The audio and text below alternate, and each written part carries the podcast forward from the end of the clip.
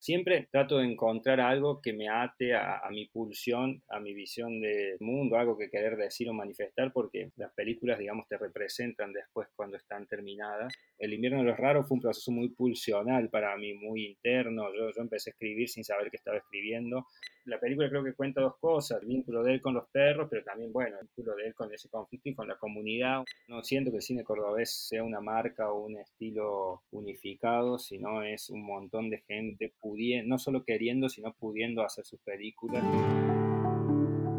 De todos lados un poco. Conversaciones con cineastas más allá del horizonte. Hoy, Rodrigo Guerrero.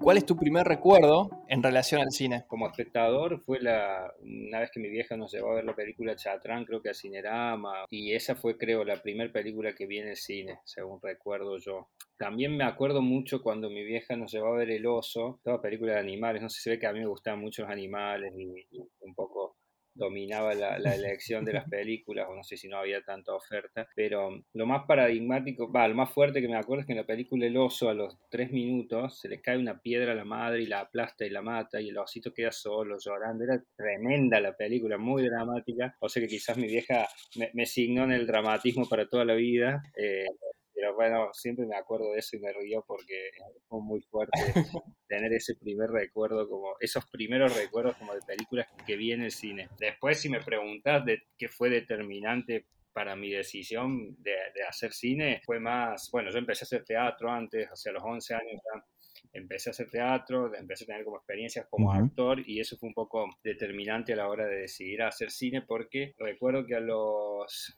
15 o 16 años, no sé, participé como actor en un corto de la Facu, creo que era una práctica final de, un, de, unos, de unos pibes, y ahí me, nada, flasheé un montón con todo el universo que genera la construcción, ¿no? Bueno, yo obviamente tuve infancia barra adolescencia en los 90 y como mucha gente eh, íbamos en esos viajes de ir a los países limítrofes y adquirir una videocámara y bueno, nada, mis viejos compraron una VHS, un VHS compacto y bueno, con eso yo recuerdo mucho que hacía, hacía cosas cortos con mis primos, con mis hermanos, filmaba, filmaba también muchas situaciones familiares que te juro que me está, se me está despertando el, nada, la curiosidad de volver a ver todo ese material para ver qué filmaba qué prestaba atención. Siempre me acuerdo una situación donde fuimos al campo, a la sierra, creo que atrás la sierra, no sé dónde, y está uno de mis primos más chicos llorando, llorando, llorando en el auto, y todos comían mientras, no sé qué había pasado, que a lo mejor no quería comer algo, los padres lo habían barreado porque no quería comer, no sé qué, qué, qué berrinche estaba haciendo, y mi primito está llorando, y yo estoy como cinco minutos filmando llorar, llorar, llorar, llorar, mientras alrededor pasa otra cosa, y me acuerdo como de situación, digo, claro, capaz que tendría que revisar todos esos, esos materiales a ver qué onda. Ante todo está el estremecimiento. Quiero decir, llega antes el temblor que la escritura. Pero también un hombre sentado escribe sobre la quietud y un tiempo después alguien se sacude y llora. Siempre hay algo anterior al movimiento, que también es movimiento. Puede ser una piedra que se ha tocado o la revuelta de un pueblo entero. Carlos Escliar. Y, el invierno de los raros, ¿cómo llega? ¿Cómo llega tu ópera prima y cómo es ese camino hacia, hacia el invierno? El invierno de los raros, bueno, fue mi primer película y yo la venía escribiendo el guion antes de terminar la facultad, eso fue como un diferencial en el momento que yo terminé, estaba en los últimos años de la carrera, porque yo ya tenía un guion de largo escrito, que un verano me, me puse a escribir, un verano, dos meses, así todos los días rigurosamente sentándome a escribir 6, 7 horas eh, y lo saqué una primera versión que después se siguió laburando y demás. Pero bueno, yo tenía un guion y justo empezó a haber un movimiento en Córdoba que ya había como una necesidad de dar un salto al largometraje, pues se venía haciendo muchos cortos, cortos que, que, recorrían el mundo, que viajaban por un montón de festivales. Eran muy pocas personas las que hacían largos, muy pocos, también porque había ciertos requisitos en el Inca, viste, demasiado inaccesibles para, para, la mayoría de los realizadores. Eh, entonces, justo pasó que se generó algo que fue como una antesala del concurso Raimundo Gleiser, que continúa vigente en el instituto, donde se generó solo en Córdoba un concurso para que algunos proyectos, el premio que ganaran justamente sea poder acceder a la preclasificación del Inca, que si, antes sí o sí tenías que tener antecedente, pero en ese momento decir, bueno, hagamos un concurso, los que premiemos van a acceder sin necesidad de tener esos antecedentes. Y bueno, como yo tenía el guion, dame la carpeta, dame la propuesta y nos presentamos al concurso y así, y así llegamos, digamos, en términos de, producción. En términos de, motivación de, por qué eh, contar esa historia, que es, fue un proceso muy, el invierno de los raros fue un proceso muy pulsional para mí, muy interno. Yo, yo empecé a escribir sin saber que estaba escribiendo, solo con algunas imágenes de algunas escenas, con algunas ideas de algunos personajes pero no, no mucho más. Y fue deviniendo, digamos, en ese suceder que te decía, de todos los días escribir algo, así iba sucediendo. Me levantaba y bueno, leía la escena que había escrito al, día anterior, corregía algunas cosas y, y, seguía escribiendo lo que, lo que medio me pulsionaba a continuar. La película tiene un poco esa, esa, esa pulsión, pero es la más irracional de todas mis películas, digamos. No sé si eso es bueno o malo, obviamente a la distancia uno siempre cuestiona muchas cosas, pero yo la valoro mucho por, por, lo, por ese proceso y por lo que significó para mí en ese momento. Ahora tomando la distancia, analizándola y viendo cómo la, la película tiene algo en relación al deseo que los personajes no pueden concretar, están ahí como trabados en realidad en un limbo, creo que tiene que ver mucho con una situación personal que yo estaba viviendo y que bueno, después cuando dice el tercero como que explotó por el aire. Con los ojos cerrados se pueden cambiar las ideas unas por otras, como en un experimento, como fichas, simple, muy simple. Es con los ojos abiertos que las ideas se vuelven inamovibles, inmóviles, petrificadas, parasitadas y orbitales a las cosas, anclas. Momento. Se secan las ideas más fecundas como limones en una frutera. Se secan. Eric Scherlo. En tu caso, entonces, como, como director, preguntarte dónde una idea se convierte en una posible película, qué es lo que te inspira y en ese sentido, cómo es un poco tu proceso creativo. los motores fueron variando hasta, ahora, digamos. Como les contaba recién, en el invierno de los raros, yo por ahí tenía una necesidad interior de contar o de manifestar algo, que después con el tercero se planteó de una manera más racional, una idea concreta de hablar de un tema, de una situación concreta que me estaba pasando a mí, pero también de un tema en términos de, indagación de cuestiones en relación a la sexualidad y demás que, me, que quería explorar y que quería manifestar, digamos. Entonces, bueno, un poco esas dos primeras pelis mías fueron, estuvieron muy ligadas a un proceso más personal. En cambio, Venecia ya fue más una idea que, tuvo que ver con un disparador, con un, con un deseo de filmar una película en un lugar particular, indagar una circunstancia como la vivencia de un duelo, que es algo universal, que muchas personas, digo, siempre hay elementos que tienen que ver con la muerte que creo que están dando vueltas alrededor, pero creo que le pasa a todo el mundo, porque la muerte es como el gran enigma de, de la humanidad, si quisiéramos decirlo de alguna manera. Ahora creo que estoy más, no sé si más racional, pero pienso más en términos, bueno, quiero contar esta historia o me motiva esta situación que está pasando y creo que aquí puede haber una película. Siempre trato de encontrar algo que me ate a, a mi pulsión, a mi visión del mundo, algo que querer decir o manifestar, porque las películas, digamos, te representan después cuando están terminadas y uno está, queda como muy expuesto como realizador, digamos. Entonces, para mí, el, eh, si la película no, no, me pertenece, si no me representa, si no en, algo, en muchos sentidos, como que no la, no la puedo hacer. No sé si podría hacer algo simplemente por el hecho de, de hacer una película y que no, no hable de algo que, que de alguna manera a mí me movilice en algún sentido. Cierro los ojos la última imagen flota sobre un fondo negro sin márgenes, sin esfera. Del hueco se mueve, se desplaza, tiembla y se funde con la luz de una ventana, que era un recuerdo, sí, pero mucho anterior. La fase visual se detiene, la sonora no. El sentido aparece después. Eric Scherlo. Bueno, mencionaste Venecia, ¿cómo fue un poquito la experiencia de rodar en, Europa y cómo surgió eso? Bueno, Venecia surgió la idea un poco motivada por un concurso como tantos que hay de, estos que, en este caso un concurso que tiene el Festival de Venecia para, producir películas de bajo presupuesto, es un concurso para películas low cost, que nosotros, bueno, vimos la convocatoria y dijimos, che, pensemos algún proyecto para esta convocatoria y se nos ocurrió hacer algo que sucede en Venecia. Y después, bueno, ligamos esa circunstancia, esa situación con una anécdota que nos habían contado los padres de Paula, que es la actriz con la que escribimos, diseñamos un poco la idea, escribimos el primer tratamiento, después yo escribí el guion presentamos el concurso, el proyecto, no quedamos, pero bueno, ya quedó el proyecto armado, yo después hice justo este máster, trabajé justamente este proyecto y generé el guion de la película en el máster, entonces bueno, ya que estaba el guion, estaba el proyecto, dije, bueno, presentemos al instituto, lo presentamos al instituto, salió el subsidio y bueno, un poco ahí se hizo la película. Generalmente la disponibilidad o no de fondos en algunos casos, y más en un caso como Venecia, que implicaba que el equipo vaya, no es, no es una película tan realizable si no tener recursos, aunque sean mínimos, porque bueno, es muy costoso, sobre todo el traslado de, la el viaje, digamos. Después de estar allá y la forma en que nosotros filmamos la película fue muy, muy escueta, digamos, fue más una modalidad documental, aunque estábamos laburando una ficción. Es un poco híbrida en su forma de realización.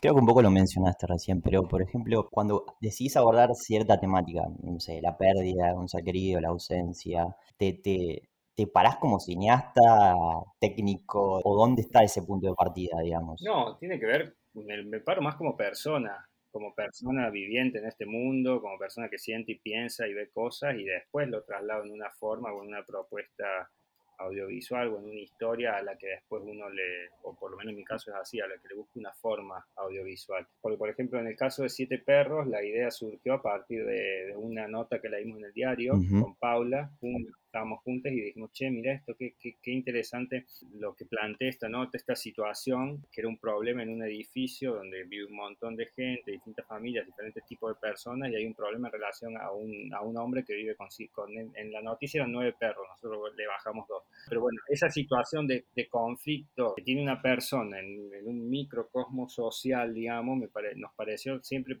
potente como para generar ahí una, una, película y poner en cuestión esto, ¿no? Cómo nos relacionamos los unos con los otros, cómo resolvemos los conflictos que son individuales cuando afectan a cierto ámbito colectivo, bueno, nada, es como esos, esos cuestionamientos quizás más de, del pensamiento, que también tiene que ver con las posiciones políticas que uno tiene en el mundo. Bueno, después es como que uno reinterpreta ese guion en términos cinematográficos y hace una propuesta. ¿Y en Siete Perros tuviste que dirigir perros? Es, en realidad, todo el desafío, cada, me gusta también que cada película tiene como un desafío distinto y eso creo que siempre lo busco un poco a propósito, sin darme cuenta, pero creo que a esta altura es medio así. En realidad todo el mundo se asustaba porque vos decís, che, ¿cómo lograr con tantos perros y demás? Además los perros están en toda la película todo el tiempo yo siempre supe que quería que los perros hicieran de perros. O sea que en realidad lo único que había que hacer, no, no quería perros entrenados, viste, que se ve como que está todo ahí calculado milimétricamente. Para mí lo único que siempre teníamos que generar era ciertas circunstancias para que el personaje estuviera con esos perros y bueno, y con la posibilidad de que lo que pase, pase. Eso siempre lo entendimos así y el actor también siempre lo entendió así, se prendía el juego de, estar ahí, lo que, lo que a su vez te da más vitalidad en lo que pasa, ¿entendés? Porque bueno, la película creo que cuenta dos cosas, el vínculo de él con los perros, pero también bueno, el vínculo de él con ese conflicto y con la comunidad un poco, entonces se va un poco mechando, pero lo que son todas las escenas de él con los perros las laburamos así.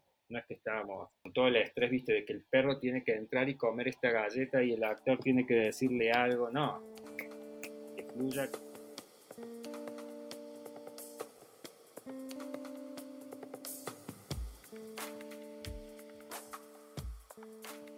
Preguntarte, Rodri, ¿cuál es tu mirada del, del cine cordobés?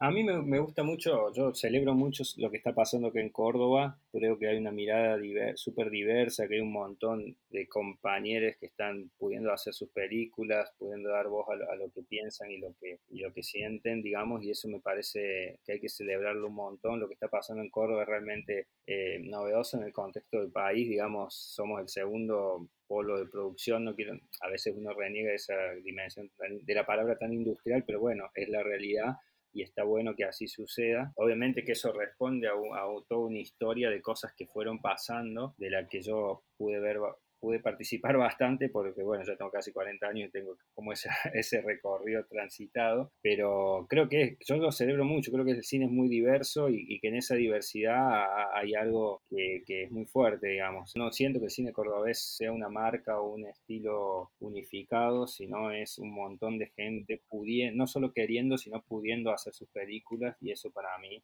es un una fiesta de alguna manera. Obviamente que exige cada vez más, más rigurosidad, más profesionalización y demás, pero creo que está pasando, cada vez estamos profesional, profesionalizándonos más, cada vez estamos haciendo mejores y, más películas, así que eh, está bueno, yo creo que estamos en un, en, un buen, en un buen momento. Lo que para mí define el cine cordobés, básicamente, el haber podido descentralizar la producción de, de Buenos Aires y ser una producción del interior del país, de regional, de provincia, y sí creo que inevitablemente hay algo, no en mi caso quizás, porque quizás las historias son más urbanas o más universales, no sé, pero sé que en, la globalidad siempre hay una mirada que por ahí hay, cuestiones o historias más regionales, más del interior que, emergen indudablemente. Igual, a medida que crezca cada vez más el cine, el cine de Córdoba, el cine regional o el cine de las provincias en Argentina va a pasar un poco eso, ¿no? Que, que otras historias y otras miradas también puedan emerger y, y darse a conocer. No habitar, sino ser habitado por las cosas, las palabras, las cosas a través de las palabras. Las palabras, espejos empañados de las cosas y aún así las cosas. Fantasmas, vaos como espejismos, mercúricos y aún así pescar, escribir, la paciencia del que escribe. Eric Scherlo. Yo a veces me siento, bueno, como en la vida, que me siento un adolescente de 40, pero bueno, también me siento como alguien que siempre todavía está empezando y cuando haces un poco de revisión, decís, che, pero yo hice un montón de cosas, la realidad es que no, reconozco un poco todo ese camino recorrido, pero bueno, quizás porque sigo sintiendo que es muy difícil hacer cine y, vivir del cine. Hay siempre una, una, tensión quizás muy fuerte en relación al cómo subsistir, a lo económico, sobre todo cuando uno se juega por hacer sus propias películas, cortos, contar sus propias historias. Ahí hay una lucha y una tensión muy difícil con la que hay que saber lidiar. Dicho esto, me parece que lo más hermoso que se puede hacer es lidiar con eso, intentar sostenerse contra viento y marea para todos aquellos que estén escuchando y que realmente tengan el deseo de hacer, de hacer cine, de contar historias. Ya lo dije antes, pero es súper gratificante, es, extremadamente hermoso poder hacer una película que, que la película se encuentre con la gente, charlarla, conversarla todas esas situaciones son, son impagables, digamos. Pero hay, hay que sostenerse, hay que resistir, hay que perseverar. Sí creo que no, que muchas personas que van a quedar en el camino de todos los que están empezando, los que están estudiando, porque, bueno, existe cierta fortaleza y también cierta, no sé si es azar o suerte, a veces pasa mucho estar en el momento correcto, donde sucede algo, algo particular que de repente termina siendo importante y uno queda ahí metido, ¿entendés? Entonces, sí me parece un diferencial para todos aquellos que estén em, empezando y que quieran dedicarse a esto, el, el sentarse y escribir, y trabajar en un proyecto y escribirlo, porque hay un montón de gente que tiene ideas y muy, muy buenas ideas, pero que nunca las escribe, nunca las baja, nunca, y nunca las puede comunicar. ¿entendés? A mí, personalmente, lo que, lo que fue diferencial y totalmente diferencial en mi recorrido profesional fue el haber tenido un guion de largometraje escrito hacia antes de terminar la, la, facultad. Y si yo no tenía eso, no ganaba ese concurso, que después pudo entrar Inca, que después pudo recibir subsidio, que después pudo hacerse la película. Esto digo para la gente que quiera más de escribir, dirigir y estar en eso, como en esos roles. Después, la gente que aspira a ser técnica, bueno, sí hay que estar como ahí, meterse en el mundo, estar como conectado con, con lo que está pasando. Hay un rodaje, che, puedo ir aunque sea una mano. O estos roles tipo meritorios, por ejemplo, son como una puerta de entrada enorme para la producción, sobre todo cuando uno tiene condiciones para un rol, porque te aseguro que entras y si laburas bien una peli, después vas a tener, te van a volver a llamar eh, porque, porque nada, siempre hace falta gente y gente buena onda y con ganas y no tan viciada por estar laborando muchos años, siempre está bueno esa renovación. Así que mi recomendación sería esa, resistir, perseverar y a los que quieran también un poco indagar y meterse, poner el cuerpo en los rodajes. Volviendo a casa me encuentro hoy, vengo sosteniendo este problemón y tu recuerdo me persiguió, siempre me persigo, es un locurón y me rebalsa desesperación. Ya no estás conmigo, ya no estoy con vos. Ni una esperanza sobrevivió.